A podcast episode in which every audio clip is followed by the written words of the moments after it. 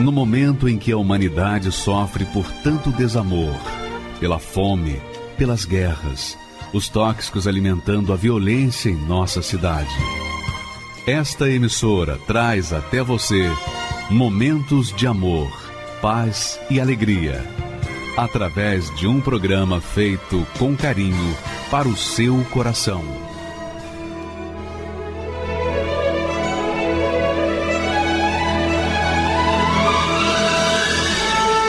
E agora, com você, a Palavra Amiga do Bispo Macedo.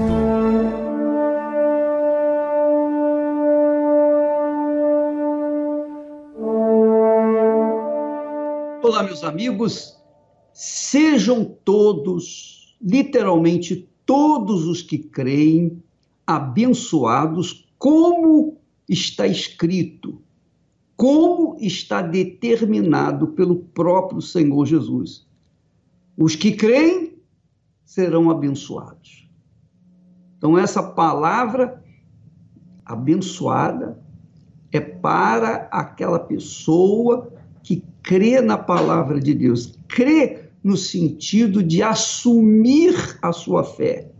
Assumir a sua fé. Ou é ou não é. Não existe meio termo. Ou é ou não é? Então, quem crê, recebe. Quem não crê, não recebe. Você vai no médico, o médico fala para você o que você deve fazer, mas você não crê na palavra dele, então você não vai obedecer. Quando a pessoa crê na palavra do médico, então ela obedece. É assim que funciona. Quando a pessoa crê num candidato, ela o elege para presidir o país, para presidir o Estado, a cidade porque ela creu, então ela assumiu aquela crença, ela foi a favor dele. Então é assim que a gente tem que crer na palavra de Deus. Quando você crê na palavra de Deus, você obedece, você segue, você pratica. Então os que assim procedem têm o direito de serem abençoados. São justos diante de Deus. É isso que justifica a pessoa. A pessoa pode não prestar, a pessoa pode ser o pior, a pior criatura da face da terra, o maior fascínio da face da terra. Mas a partir do momento em que ela crê na palavra de Deus, então essa crença, essa fé inteligente, que é uma fé prática, a faz então justa diante do Altíssimo.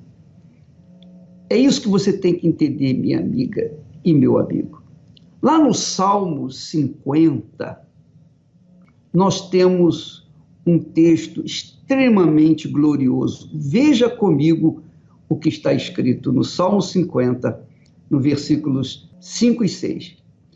Olha só o que Deus fala: Ajuntai-me os meus santos, aqueles que fizeram comigo uma aliança com sacrifícios. E os céus anunciarão a sua justiça, pois Deus mesmo é o juiz.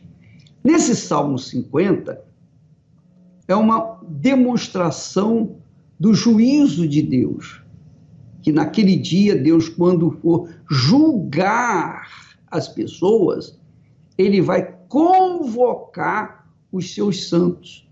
Ele vai convocar aqueles que creram na sua palavra.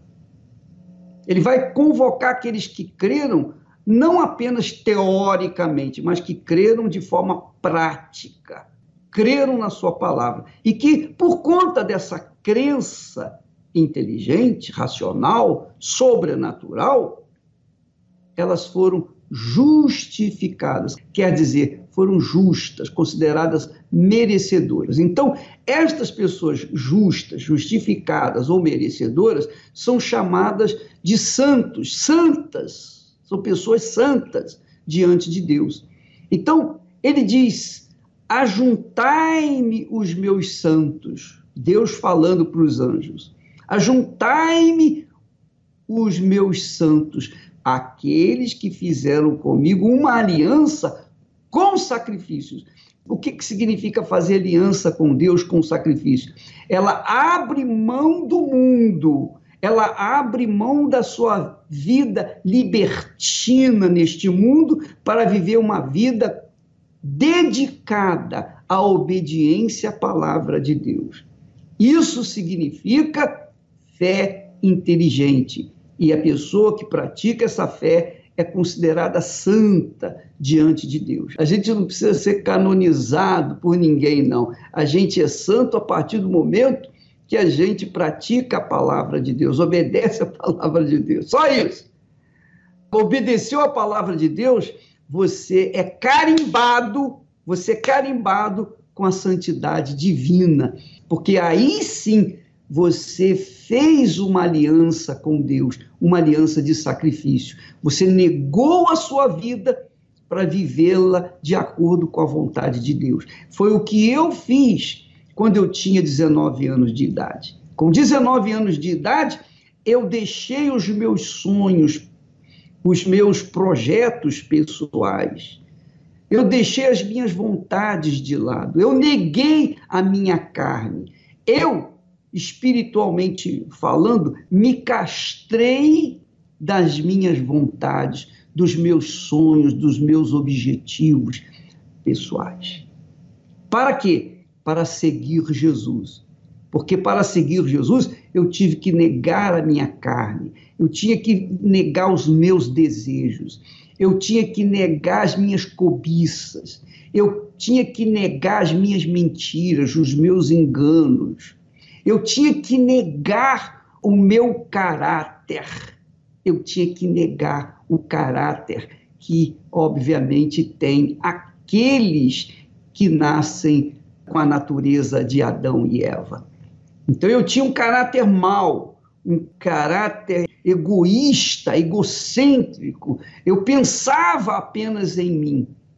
Mas a partir do momento que eu conheci a palavra de Deus, que eu tive informações da misericórdia de Deus, a partir do momento que eu aprendi que obedecendo a palavra de Deus, Deus iria me honrar, com a sua salvação, com a sua eternidade, com a sua presença, com o seu espírito. Então, eu tive que sacrificar a minha vida velha, eu tive que sacrificar o mundo que estava aos meus pés para viver no reino de Deus, o mundo que o Senhor Jesus nos dá, nos apresenta. Então, minha amiga e meu amigo, preste bastante atenção. Não há forma de você entrar no reino de Deus e tomar posse das suas bênçãos, das suas bem-aventuranças, segurança, prosperidade, saúde, sem que você sacrifique este mundo, sem que você negue a si mesmo o direito de viver neste mundo para viver no reino de Deus, que é o reino da justiça, que é o reino da fé. Não há forma de você fazer isso sem o sacrifício do seu eu. Aí diz aquele crentão: Ah, Jesus já sacrificou por mim, eu não tenho que sacrificar. Tá bom, se você quer viver assim, o problema é seu. Mas está aí, Deus falando: aqueles que fizeram comigo uma aliança com sacrifícios. Jesus também falou a mesma coisa em outras palavras. Ele diz: quem quiser vir após mim, negue-se a si mesmo, sacrifício. Tome a sua cruz, sacrifício. E siga-me, é sacrifício. Sacrifício em três níveis. Então, amiga e amigo, não vem com aquela história, com aquela história de que Jesus já morreu já fez o sacrifício, agora eu vou viver, ela vão ter. Não, não tem jeito. Você tem que fazer o seu sacrifício. Porque é só pensar um pouquinho, é só raciocinar um pouquinho. Por exemplo, você está me assistindo aqui agora e você diz assim: ah, o Bispo Macedo é um homem feliz, é um homem abençoado. Sou mesmo. É bem casado, sou mesmo. Mas, para que eu pudesse ser bem casado, marido de uma só mulher, há 48 anos, que vai fazer agora, em dezembro, eu tive que negar a mim mesmo. Para casar com a Esther, eu tive que abandonar minha vida de solteiro. Eu não podia casar com ela, ou seja, fazer uma aliança com a Esther, sem fazer primeiro uma negação, um sacrifício da minha própria vida, do meu próprio eu. Porque eu tinha que abandonar a minha vida de solteiro. Até então, eu trabalhava para mim, o dinheiro era só para mim, eu comprava roupa todos os anos, eu, eu fazia um crediário e renovava o meu guarda-roupa. Por quê? Porque eu era o senhor de mim mesmo e eu só tinha eu mesmo para cuidar. A partir do momento que eu conheci a Esther, eu falei: não é essa a pessoa que Deus me enviou. Então, eu vou entregar minha vida para ela. Então, eu abandonei a minha vida de solidão, eu abandonei a minha vida de senhor do meu próprio nariz, para então me unir com a Esther. Quer dizer, eu sacrifiquei a minha vida de solteiro. A partir do momento que eu sacrifiquei a minha vida de solteiro, eu tive que trabalhar para dois, não só para mim, mas também para ela. Então eu tive que trabalhar dobrado, quer dizer, é sacrifício. Mas não é só isso. Se fosse só isso, seria uma beleza, uma maravilha. Não precisa nem muito sacrifício. O problema é que quando nós nos casamos, a Esther também sacrificou a vida de solteira que ela tinha para viver comigo, para fazer aliança comigo. Então, ela fez o sacrifício dela, eu fiz o meu sacrifício. Nós dois fizemos os nossos sacrifícios. Aí nós nos casamos e tornamos-nos uma só pessoa. Uma só pessoa, um só corpo. Como está escrito: aquele que deixa pai, mãe e se une à sua esposa, torna-se um só corpo. Então, tornamos-nos um só corpo. Só que esse corpo, na prática, tem duas cabeças. A minha cabeça é a cabeça dela. Para que esse corpo pudesse estar em harmonia, então eu tinha que ceder para ela e ela, da sua parte, tinha que ceder para mim. No início do casamento é meio complicado. Adaptação, você sabe como é são as coisas. Você que já casou sabe disso. Então a, a gente tinha que negar um para o outro. Mas no início da adaptação, no início do casamento, essa adaptação era complicada, porque um queria fazer prevalecer, aí ficava difícil, ficava difícil, porque quem sofria era o corpo, o corpo era um só, mas eram duas cabeças.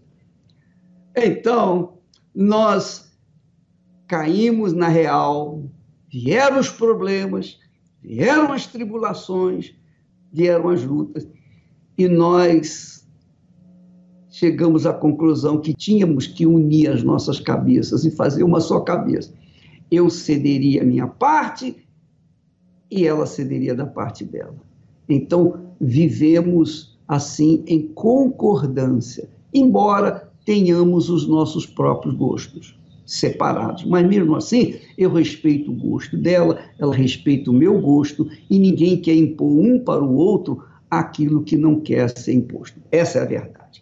Então, houve um sacrifício de ambas as partes. Esse sacrifício é feito até hoje. Então, o casamento nada mais é do que uma aliança, que é um casamento com Deus. Para você viver em paz consigo mesmo e com Deus, você tem que abrir mão do pecado, do mundo. Você tem que abrir mão de amigos e inimigos. Você tem que abrir mão de parentes, parentela. Você tem que abrir mão daquelas companhias más que conduzem para fazer o que é errado. Você tem que abrir mão da sua vida de solteiro para viver apenas em função da sua fé no Senhor Jesus. Quer dizer, isso é sacrifício. É sacrifício, dia após dia após dia. E é claro, o Senhor também faz o sacrifício dele ainda hoje. Ele não só sacrificou lá no Calvário, mas como continua se sacrificando por nós, porque ele tem que, na pessoa do Espírito Santo, quando ele desce sobre nós, ele tem que conviver com as nossas fraquezas, com as nossas debilidades, com os nossos maus hábitos. Sabe como é que é? Todos nós temos falhas, não é verdade? Todos nós somos falhos e ele vê essas falhas. Então Deus nos atura. Ele sacrifica hoje porque ele nos atura. Ele sacrifica, ele continua sacrificando. E eu também, da minha parte, tenho que sacrificar por ele, quer dizer, fazer aquilo que lhe agrada. É sacrifício. Porque ao invés de eu querer prazer para minha própria carne, eu vou sacrificá-la para viver em paz com a minha consciência, sobretudo em paz com o meu Senhor. Então, amiga e amigo, quando ele dá essa ordem para os seus anjos, ajuntai-me os meus santos para o julgamento. Ajuntai-me os meus santos para o julgamento. Quais são os santos? Aqueles que fizeram comigo uma aliança com sacrifícios. Ele não fala assim, aqueles que fizeram uma aliança comigo com sacrifício. Não. Sacrifícios nós sacrificamos, temos que sacrificar dia após dia após dia. E os céus, olha só, e os céus são testemunhas. Os céus anunciarão a sua justiça. Quer dizer, os céus estão vendo, são testemunhas da nossa justiça, dos nossos sacrifícios, pela fé no Senhor Jesus Cristo. Porque Deus, Deus mesmo, é o juiz que vai julgar. Aleluia. Então, a gente chega num ponto, minha amiga e meu amigo, que é gloriosa, é gloriosa essa certeza, essa convicção, essa fé da nossa união, do nosso casamento, da nossa aliança com Deus. Porque temos absoluta certeza do nosso futuro, da nossa eternidade, da eternidade da nossa alma.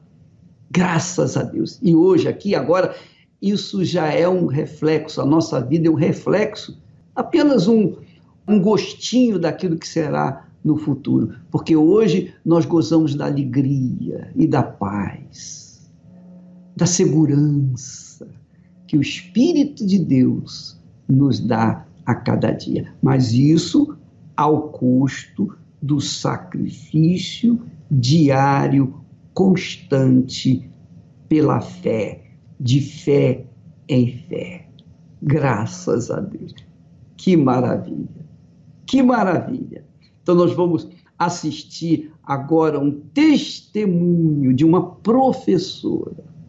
Essa professora, a Carla, tem algo notável, notório, grandioso para nos contar a respeito do que Deus fez na vida dela, da justiça que foi aplicada, a justiça de Deus foi aplicada na vida dela. Graças a Deus. Que maravilha! Aumente aí o volume e ouça bem o que ela tem a nos ensinar. Graças a Deus. Meu nome é Carla Araújo, eu tenho 36 anos e sou professora. Minha infância, desde que eu me entendo por gente, sempre foi muito complicada. É, meu pai servia na casa de religião, ele era o responsável pela casa e ele se dedicava a ajudar muitas pessoas, mas prejudicava até os de dentro de casa. Eram só brigas, violência, o tempo todo é, castigos físicos. Uh, os meus pais brigavam todos os dias, em vários momentos do dia, e as agressões eram algo que nenhuma criança deveria presenciar, mas infelizmente eu e meus irmãos presenciamos. Eu perdi dois irmãos em um ano e meio. O meu irmão morreu aos 24 anos de um câncer. Ele teve o câncer em outubro e em abril nós estávamos enterrando esse irmão. E particularmente era o irmão que eu mais amava, era o irmão que eu era mais apegada, era o meu protetor. Muitas das vezes esse irmão, ele ele se colocava na frente para apanhar por mim. Então era um irmão que eu amava muito. Desculpa.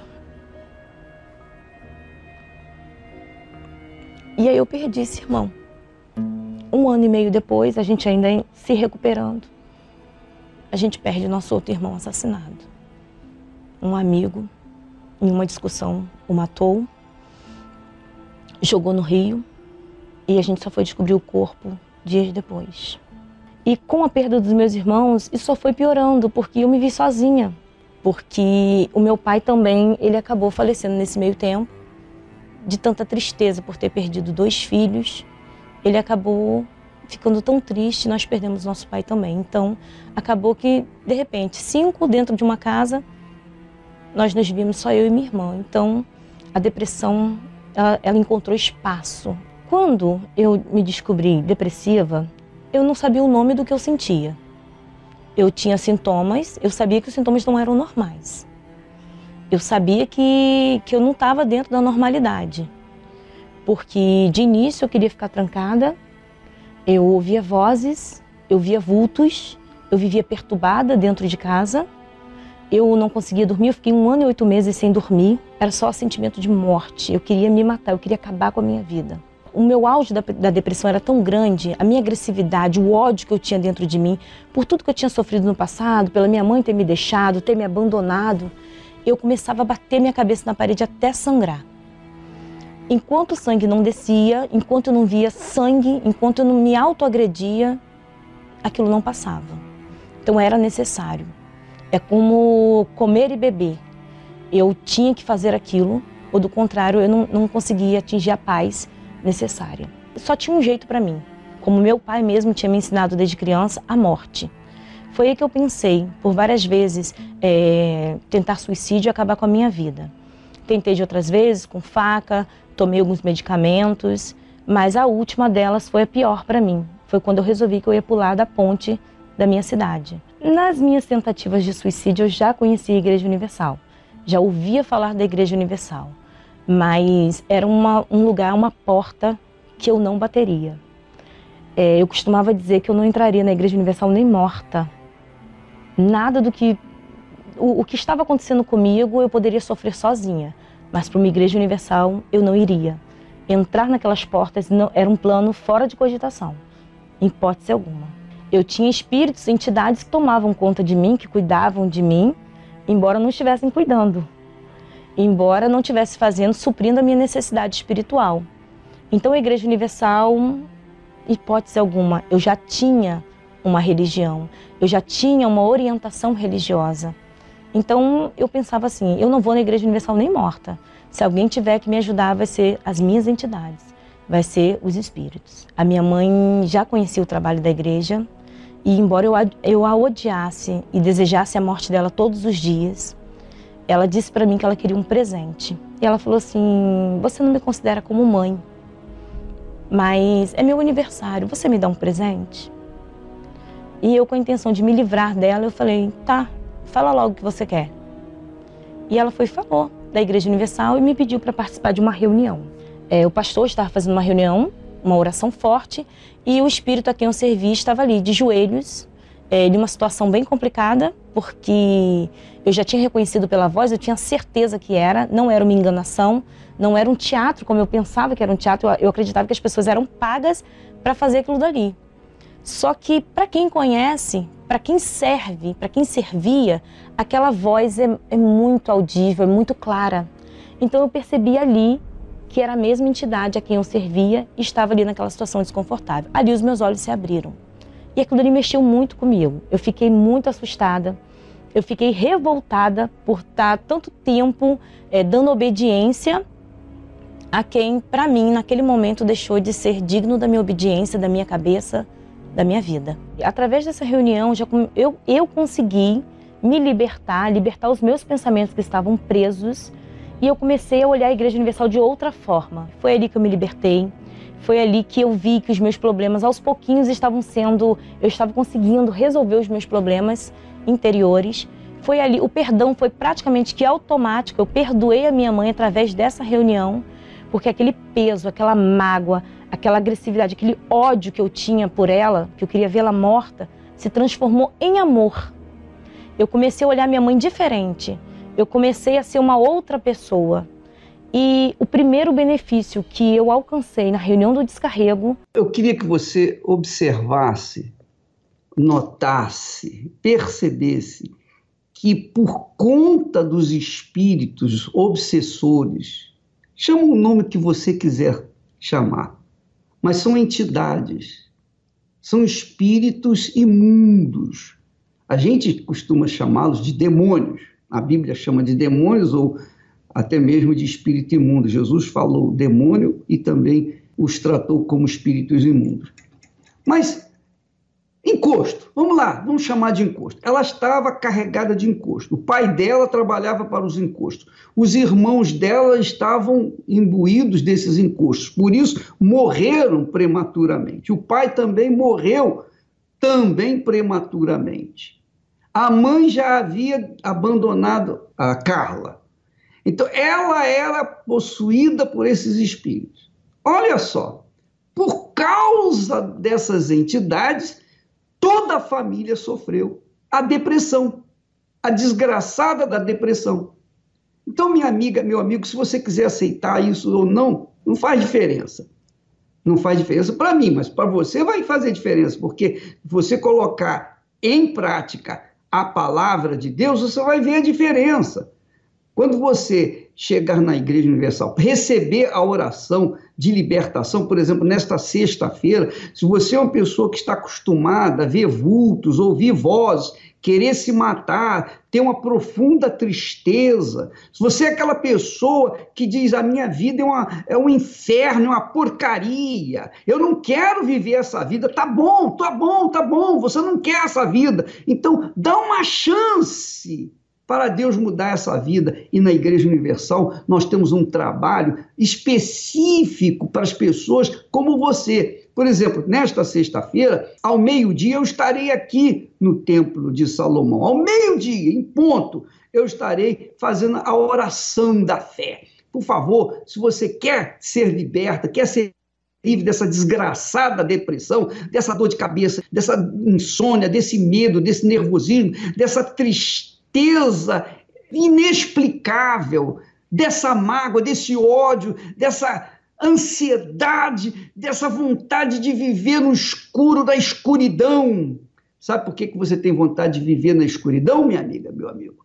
É porque a escuridão está na sua vida, o espírito das trevas está tomando conta da sua vida, do seu corpo são espíritos obsessores. E nesta sexta-feira eu desafio esses espíritos. Aliás, eu desafio todos eles, do menor ao maior, os dos cemitérios, das matas virgens, das encruzilhadas, do mar, da lua, seja de onde for nós desafiamos, traga-os aqui. Nós vamos fazer um teste nessa sexta-feira ao meio-dia. Venha, mas venha preparado. Se você quiser trazer cachaça, marafa, vela para fazer o seu trabalhinho aqui, para contrapor a nossa palavra, pode trazer. Vamos lá. É tudo ou nada. Ou é ou não é. Ou Deus é ou Deus não é. Se Deus é, vai mostrar que é. Se ele não é, vai mostrar que não é também. Então nós vamos ser envergonhados. Então, nesta sexta-feira, nós desafiamos todas as entidades, todo o inferno, para que se faça presente nessa reunião. E vamos ver esse desafio do duelo dos deuses, porque nós vamos apresentar Jesus e a sua palavra. Você vai trazer todas as suas entidades e vamos ver quem é o mais forte. Vamos ver, porque o mais forte vai fazer os fracos ficarem de joelhos nesta sexta-feira, ao meio-dia. É um desafio que eu lanço aqui. Desculpa interromper a professora, belíssimo testemunho dela, mas eu não podia deixar de falar, porque a verdade tem que ser falada. Ela sofria porque tinha obsessores dentro dela, espíritos imundos, tinha demônios dentro dela, que a, a, a ciência não explica, que a ciência, por não explicar, diz que não existe. E os idiotas que não creem em Deus também dizem que não, não acreditam, por quê? Porque estão possuídos por essas mesmas entidades. Porque são essas entidades que fazem as pessoas odiarem a gente e terem preconceito contra o trabalho da Igreja Universal do Reino de Deus. Mas vamos lá. Sexta-feira, agora, meio-dia, você é o nosso convidado. Por favor, pode continuar com o testemunho dela. Foi dormir. Eu estava um ano e dois meses sem dormir eu não tinha paz, eu deitava minha cabeça no travesseiro e não conseguia pegar no sono. Eu dormi naquele dia, então foi o primeiro benefício que eu tirei dessa reunião e que até hoje é mantido. Eu consigo dormir, eu consigo é, colocar minha cabeça no travesseiro e ter paz. Eu fui liberta da depressão. Hoje eu não preciso mais bater minha cabeça na parede para resolver os meus problemas. Eu aprendi, eu, eu tive uma direção. É, isso para mim não tem preço. Eu achei um versículo na Bíblia que dizia que quem não tem o Espírito Santo, esse tal não é dele. E isso me preocupou bastante. Porque eu sabia que se eu não tivesse o Espírito Santo, eu não ia conseguir o meu objetivo, que era permanecer. Eu queria ficar ali naquela fonte para sempre. E só o Espírito Santo poderia me dar isso. Eu queria receber mais de Deus. E aí eu comecei a perguntar ah, as pessoas que estavam ali ao meu redor, que me receberam, o que, que eu podia fazer para ter o Espírito Santo. E eu comecei a fazer propósitos com Deus, eu comecei a me dedicar à leitura da Bíblia, eu comecei a fazer jejuns, orações, desafios com Deus para receber o Espírito Santo. Eu sabia que eu tinha recebido o Espírito Santo pela alegria que eu fui tomada. Eu comecei a ser diferente de tudo aquilo que eu era.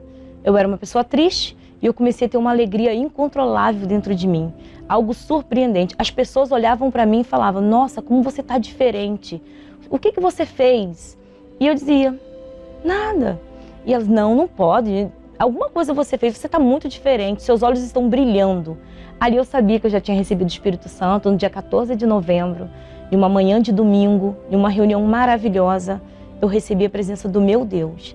Eu recebi a certeza de que eu estaria pronta para o que desse e viesse. Eu estaria pronta até a volta do meu Deus, até a volta do Senhor Jesus. E eu fui tomada de uma alegria imensa e até hoje essa alegria está dentro de mim. Minha vida hoje eu posso traduzir como uma vida abençoada, perfeita. Porque tudo aquilo que me afligia antes de eu conhecer o Senhor Jesus, antes de eu receber o Espírito Santo, hoje já não, não me aflige mais a começar pela minha vida sentimental, que foi o principal motivo da minha da última tentativa de suicídio. Hoje em dia eu sou abençoada, eu sou casada com um marido que me ama, que faz tudo para me ver feliz. Eu sou abençoada em todas as áreas da minha vida, na vida financeira, na vida espiritual, na vida sentimental. É, em todos os aspectos da minha vida, hoje eu posso dizer que eu sou completa, que eu sou feliz, que eu sou realizada. É, aquilo tudo que eu sentia pela minha mãe se transformou em um amor completo. Eu cuido dela, eu a amo, nós saímos juntas, tudo que ela me pede, eu estou sempre disposta a fazer. O Espírito Santo mudou tudo, tudo. Nada do que minha vida é hoje lembra o que foi antes. Eu não sei o que seria de mim se eu não tivesse recebido o Espírito Santo. O Espírito Santo é tudo na minha vida, tudo. Não sei o que seria da minha vida se não fosse ele provavelmente eu já estaria até morta, porque a vontade de acabar com a minha vida era muito grande e o Espírito Santo ele trouxe vida para mim. Eu não trocaria o Espírito Santo por nada nessa vida, por nada. Nem a minha filha está preenche o lugar do Espírito Santo, nem o meu marido que eu tanto amo preenche o lugar do Espírito Santo. Eu não trocaria por nada nessa vida. Ele é o primeiro na minha vida. Ele é o dono da minha cabeça, ele é o dono da minha vida, ele é o dono da minha alma. Eu me entreguei para ele e eu não volto atrás.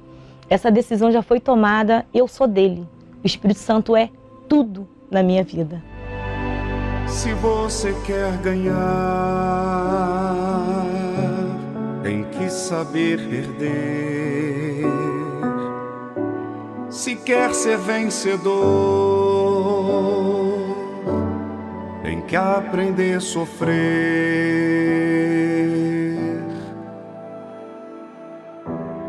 O caminho é estreito que te conduz para a vida, mas a porta larga não te traz prazer. Eu te dei a fé para você lutar, como dei seus pés para você andar. E quem não quer ouvir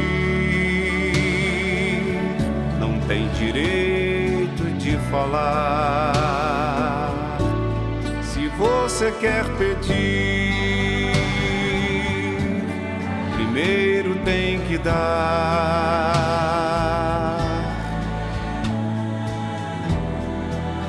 Uma semente boa numa terra fértil nasce. E se bem regada vai frutificar.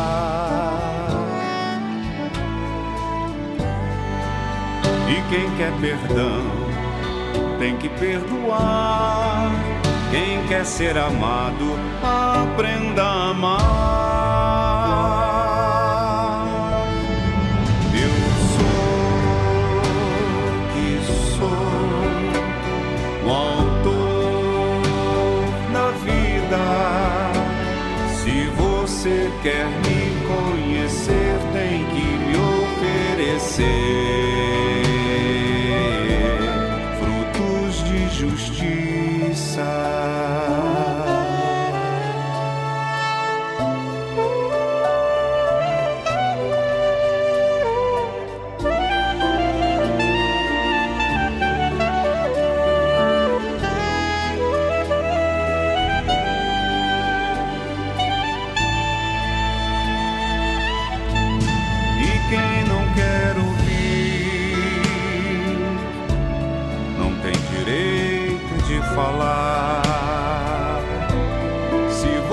quer pedir, primeiro tem que dar.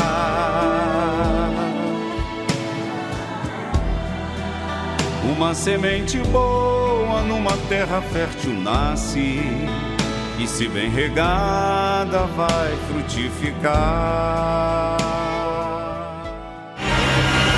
Nesta sexta-feira, ao meio-dia o Bispo Macedo estará realizando o tratamento para a cura total da depressão. Você que está mergulhado na depressão, vive à base de remédios? Tem pensamentos de suicídio? Pratica automutilação e tem um familiar que vive nesse tormento? Esteja conosco nesta sexta-feira ao meio-dia com o Bispo Macedo e iremos provar que depressão tem cura. No Templo de Salomão, Avenida Celso Garcia, 605, Brás. Me chamo João Paulo, tenho 25 anos de idade. Desde a minha infância, com meus três meses de vida, onde minha mãe veio me abandonar, desde meus, a minha infância, foi frustrante, sempre passando em médicos, sempre em hospitais, sempre enfermo, com doenças, aonde eu vim crescer totalmente complexado. Me sentia rejeitado por todos, pela minha família, aonde eu vinha começar a usar drogas, comecei a andar com más amizades, aonde eu vinha conhecer o crime, a fazer as coisas erradas, a furtar, roubar, traficar, usar droga todos os dias. Comecei a fazer tudo aquilo que desagradava a Deus. E, e minha vida virou de ponta cabeça. Meu casamento com a minha mulher começou a ter brigas, discussões, agressões da minha parte, verbalmente, fisicamente, aonde ano passado, 2018, eu fui preso em cima de uma agressão, onde eu discuti com a minha mulher feio. Ela veio para cima de mim, eu fui para cima dela e ela, pela situação, chamou a polícia, onde eu vim me encontrar preso desde o ano passado. E onde, dentro de um presídio, onde um pastor veio me convidar a assistir Nada a Perder Um, do Bispo Macedo. Eu, por mim mesmo, não queria saber mais de Deus, não queria mais saber da igreja, mas como eu já estava no fundo do poço, eu coloquei nem de mim, eu não tenho nada a perder. E eu fui assistir esse filme e Deus falou no meu coração, aonde o que o bispo passou, a fé dele veio agir a minha fé dentro de mim também, aonde eu criei forças me levantei, tomei uma posição, falei, meu Deus, eu não aceito mais essa situação, eu cansei dessa situação. Aonde a partir desse filme, Deus começou a me dar forças para me continuar, para me perseverar na oração, em minhas tribulação, não desistir, eu jejuar, orar, sacrificar, que eu sabia que Deus vai iria me dar a vitória. E onde eu comecei a buscar a minha libertação, os pastores auxiliando, falando para me orar, para me ter força, que eu ia vencer, que eu ia conseguir, aonde que pelas madrugadas eu comecei a buscar, comecei a entrar em campanhas, em propósito pela minha libertação, aonde eu fui liberto. Não foi fácil, mas eu fui me libertando do vício do cigarro, da cocaína, da arapiraca, dentro do presídio. E chegou um ponto que eu me libertei de tudo, aonde dentro de mim eu comecei a ter nojo do vício, do pecado, das coisas erradas. E Deus foi trabalhando dentro de mim, foi me limpando dia após dia, aonde que no dia 31 de dezembro, eu orando pela madrugada, Deus falou verdadeiramente ao meu coração. Me selou com o Espírito Santo, me batizou com o Espírito Santo de Deus. E ontem dali em diante, eu eu já estava, eu me sentia salvo e eu queria salvar aquelas almas que estavam perdidas dentro do presídio. Hoje eu sou um João transformado, um João com novos pensamentos, com novas atitudes, uma pessoa transformada verdadeiramente pelo Espírito Santo de Deus, aonde que luta para não voltar para as práticas erradas, luta todos os dias contra a carne. O Espírito Santo para mim é tudo. Ele é o ar que eu respiro, ele que me inspira, ele que me dá forças para lutar. Ele que me ajuda em minhas tribulações, as angústias, Ele que me guia, que me dá a direção. Ele me influencia a ter paciência, a ser manso, humilde, ter discernimento, mansidão, domínio próprio em minhas dificuldades, a tribulação do dia a dia que não são fáceis. Há confusão, há intrigas, há muitas coisas que acontecem aqui dentro que só quem está aqui sabe, mas com o Espírito Santo de Deus a gente sabe lidar com todas as situações. Às vezes vem um irmão te afrontar, bater de frente com você. Você não vai é, tornar com ele com mal, mas sim com espírito de mansidão, tratar com ele com mansidão e tentar ganhar ele para o nosso Senhor Jesus Cristo. Este filme hoje, de Nada Perder Dois, do Bispo Macedo, ele veio falar ao meu coração que eu devo continuar perseverando, que vai vir os levantes, que vai vir as perseguições. E meio a tudo que o bispo passou, eu quero levar isso para minha vida, que eu não vou desistir, eu vou continuar firme no meu propósito, porque se ele, se ele desistisse, se ele retrocedesse, ele não estaria hoje onde ele está. Com certeza, eu indicaria sim. É um filme bom e muito construtivo para a pessoa estar vendo, levar para sua própria vida pessoal. Eu, eu, eu concordo e aprovo influenciar as pessoas a assistirem também. Meu nome é Rosália, é, cheguei na igreja, eu tinha 26 anos, é, passei pelo processo de libertação, me batizei, é, fui em busca do Espírito Santo, é, recebi o Espírito Santo, comecei a viver uma vida reta diante de Deus, uma vida de justiça, é, mas chegou um momento, me veio uma injustiça. Foi quando eu descobri que a minha filha foi diagnosticada com câncer. O câncer de nasofaringe maligna, onde de 100 pessoas com esse câncer, os médicos, segundo a medicina, um sobrevive. Então, quando descobrimos, começamos o tratamento. Quimioterapia, radioterapia. Ela fez todo o procedimento de quimioterapia, ela tomou cinco sessões de quimioterapia, das mais fortes quem entende vai saber que é a X-platina. Foi um tratamento muito doloroso. Depois ela passou para as radioterapia, só que ela não teve melhora nenhuma. Ela ficou muito debilitada, que ela tinha 60 quilos, ela chegou a pesar 28 quilos. Cada vez que ela tomava as medicação, em vez de ter uma melhora, ela só piorava. Pior mesmo que chegou um estágio que ela não não conseguia mais nem sequer beber uma água.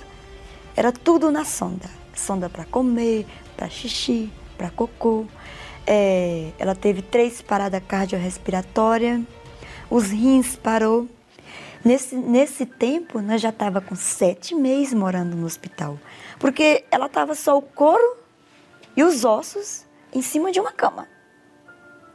Sedada 24 horas. As palavras dos médicos eram: mãe, a gente vai estar tá fazendo o tratamento de quimioterapia, radioterapia, é, tentando manter ela o máximo confortável que nós puder fazer para ela ter uns dias a mais com uma vida mais confortável. Foi onde eles chegaram em mim e falaram que não tinha mais o que fazer. E na época veio a campanha da justiça e eu peguei o meu envelope e falei: vou cobrar de Deus a minha justiça. E eu subi crendo, e quando eu desci, eu desci com mais certeza de que o Senhor era comigo. E fomos para a guerra. Subi no altar, terminou a reunião, voltei para o hospital. Os médicos chegaram em mim e falaram: mãe, o que nós tinha que fazer, Nós já fizemos. Falei, então, doutor, mas Deus não fez. Ele falou, não tem mais o que fazer, mãe. A gente quer que a senhora assine os, os papéis para a gente tirar os aparelhos. Eu falei, então, doutor, mas Deus não fez ainda. Um dos médicos olhou para mim e fez o gesto. Eu estava ficando louca, porque eu estava contrariando a medicina. E ali eles saíram. Passou uma hora, duas horas, três horas. O médico chega no corredor. A mãe da Rejane? Eu falei, eu? Então, mãe, a gente tirou os aparelhos, com tudo pronto para levar o corpo para o necrotério. Só que a gente não sabe explicar o que aconteceu. Eles falaram, a gente tirou com tudo pronto, e ela abriu os olhos e falou: Cadê minha mãe? E ali foram, já correram para fazer outros exames. Eu olhei para eles e falei assim: Não falei que Deus não tinha feito? Agora Deus fez. E quando foi no sábado da mesma semana, a gente já estava em casa. E ela foi só melhorando, melhorando, melhorando, melhorando. Hoje ela está curada, não toma mais nem sequer um comprimido. Hoje ela é o caso dela é estudado pela medicina para saber o que aconteceu. Só que ninguém explica Deus, né? Só quem entende é nós que vivemos na fé, crendo no Deus vivo todo-poderoso. O segredo da gente ver a justiça de Deus é não desistir. O altar foi o caminho certo. Não existe outro caminho a não ser o altar. Marcos Barbosa Santos, 46 anos, empresário, então, vi pela televisão, vi também através de conhecidos, né, que eu comentei relacionado à igreja, falando mal da igreja, falando mal do bispo, que o intuito dele era fazer lavagem cerebral na cabeça das pessoas, através dos pastores também, né, outros bispos, e que ali eles queriam tirar algum bem que a pessoa tivesse, né, é, relacionada a dízimos, fogueira santa, incluindo um todo, no sentido de tirar alguma coisa que financeira, né? Então, gerou a dúvida se procedia aquelas informações.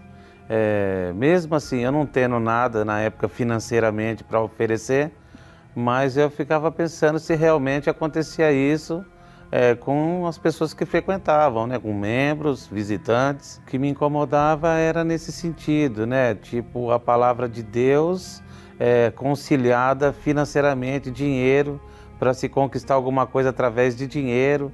É, eu não enxergava o lado fé, eu enxergava o lado financeiro. É, eu pensava comigo, eu falava, poxa, as pessoas já não têm uma condições financeiras. É, já é bem baixo o nível financeiro deles. Ainda o pouco que tinha lá e ser arrancado deles, né? Com conversas bonitas, vamos dizer assim, né? Então, a minha vida antes de chegar na Igreja Universal era uma vida de derrotado, né? Uma vida destruída. É, eu era dominado pelo vício da maconha, né? Eu bebia, é, não era feliz em relacionamento nenhum. Eu casei, mas foi frustrado o meu casamento eu nunca tive condições de ter nada por isso. O dinheirinho que eu tinha, vamos dizer, eu era dominado pelo vício da maconha, então ia nisso, eu não, não, crescia em nada. Então, o fundo de poço foi fim de casamento, é, porta de emprego que se fechou. Então, eu fui convidado através de um vizinho próximo, né, que morava no quarteirão da onde eu morava, e ele me fez o convite: vamos lá para você conhecer né? De primeira instância eu fiquei meio assim, mas eu aceitei o convite, até porque mesmo que quisesse me tomar alguma coisa, eu não tinha nada para oferecer, né? Eu só tinha problemas. Era, eu cheguei na Igreja Universal é, a mala cheia de problemas, nem um real na carteira. É, eu vim conhecer aqui o templo e, por sinal, foi uma coisa muito bonita no sentido de olhar o prédio, né? A parte interna, nunca tinha visto um acabamento, uma coisa dessa. Fiquei maravilhado. E aí teve a reunião. Eu, a minha primeira reunião foi uma reunião dia de segunda-feira, empresarial. E eu comecei a observar ali os testemunhos, as pessoas falando as conquistas, tudo o que aconteceu, né, na vida deles o antes e o depois, e aquilo despertou em mim a fé, e eu comecei já a ter um, um outro pensamento relacionado à igreja, e também eu senti a presença de Deus, que a minha vida era um vazio, né? E ali eu comecei a sentir a diferença e comecei a participar só numa segunda. Eu passei a vir segunda, quarta, sexta e aos domingos. Eu aprendi ali os conselhos que vinham diretamente do homem de Deus, através do altar, a palavra de Deus, que eu teria que ser obediente a Deus, que eu deveria de apartar de roda de escarnecedores, é, de coisas que desagradavam a Deus, é, o vício principalmente. Eu vim aqui na reunião, eu saí daqui liberto na primeira reunião que eu vim. Passei a andar na justiça, passei a a trabalhar na área financeira. Deus, através daqui, eu posso dizer assim: o meu testemunho é um testemunho completo. Por quê? Porque aqui é, Deus colocou uma esposa no meu caminho, que a gente se casou, a gente participava junto nas reuniões e através disso a gente montou uma empresa na área financeira e começamos a vender é, empréstimos e Deus nos abençoou muito. A gente conseguiu comprar o nosso primeiro apartamento. Depois a gente comprou o segundo apartamento, compramos carro importado, moto. Eu também alcancei o Espírito Santo, que era um algo que eu achava que seria impossível para mim, mas eu alcancei, né? E mediante a isso, hoje a minha vida é uma vida de paz. O meu casamento é um casamento abençoado por Deus. Então, eu me arrependo de não ter vindo antes pelo seguinte fato: eu achava que o mundo, tudo que ele oferecia, supria tudo que eu precisava. Né? Eu era um hipócrita é, e levei as coisas pelo lado da ignorância. Se na época eu tivesse vindo ver, né, conferir, que nem muitos que hoje né, é, podem estar vivendo isso que eu vivi também, é, fica aí né, a oportunidade deles virem ver e ver o quanto estão perdendo, porque poderiam estar ganhando e sem contar que o nosso maior bem, é, depois do Espírito Santo, é a garantia, a certeza de uma vida eterna que não tem preço nessa terra que pague, não tem dinheiro que compre. Que maravilha, né? Coisa maravilhosa esses testemunhos. Agora eu vou fazer a oração para você. Eu acredito que você já tenha água preparada aí para receber a oração. Então eu queria que todos os dias na oração você colocasse uma água, um copo com água ou uma garrafa d'água em cima do seu televisor ou computador e orasse conosco. Ainda que eu não falasse da água, você pode ter certeza, nós estaremos orando em espírito, estaremos sempre orando para que essa água seja abençoada e possa salvar você, possa curar você. Tá bom? Vamos orar agora em nome do Senhor Jesus. Elevo os meus olhos para os montes de onde me virá o socorro? O meu socorro vem do meu Senhor.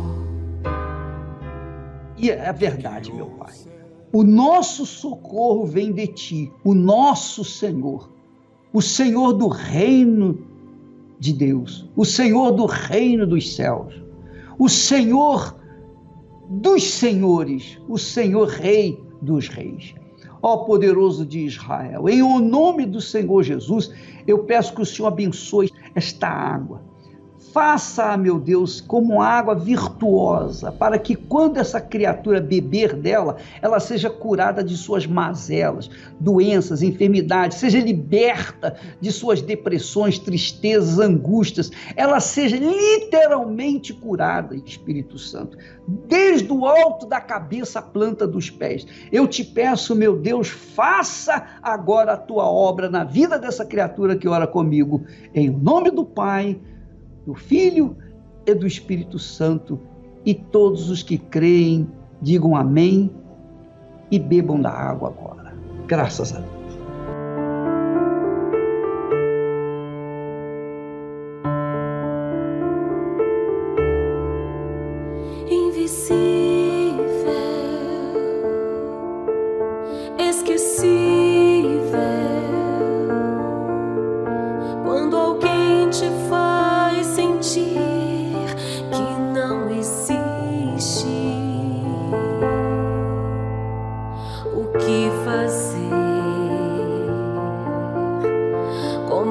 entender.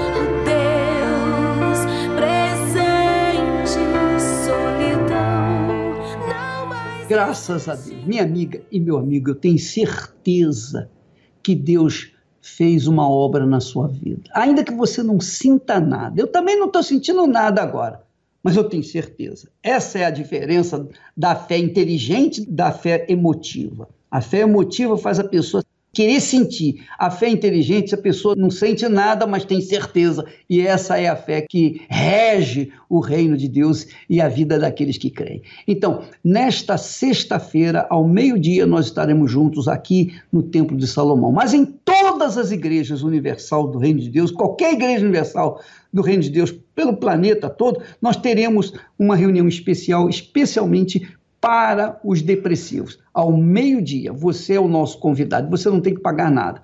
Traga apenas a sua fé, ainda que ela seja insignificante. Venha e você vai ver o que, que Deus vai fazer na sua vida, tá bom? Nós ficamos por aqui e amanhã estaremos de volta nesse horário e também nesta emissora. Deus abençoe em nome do Senhor Jesus. Graças a Deus. Sei que amado sou, teu filho sou, contigo estou até.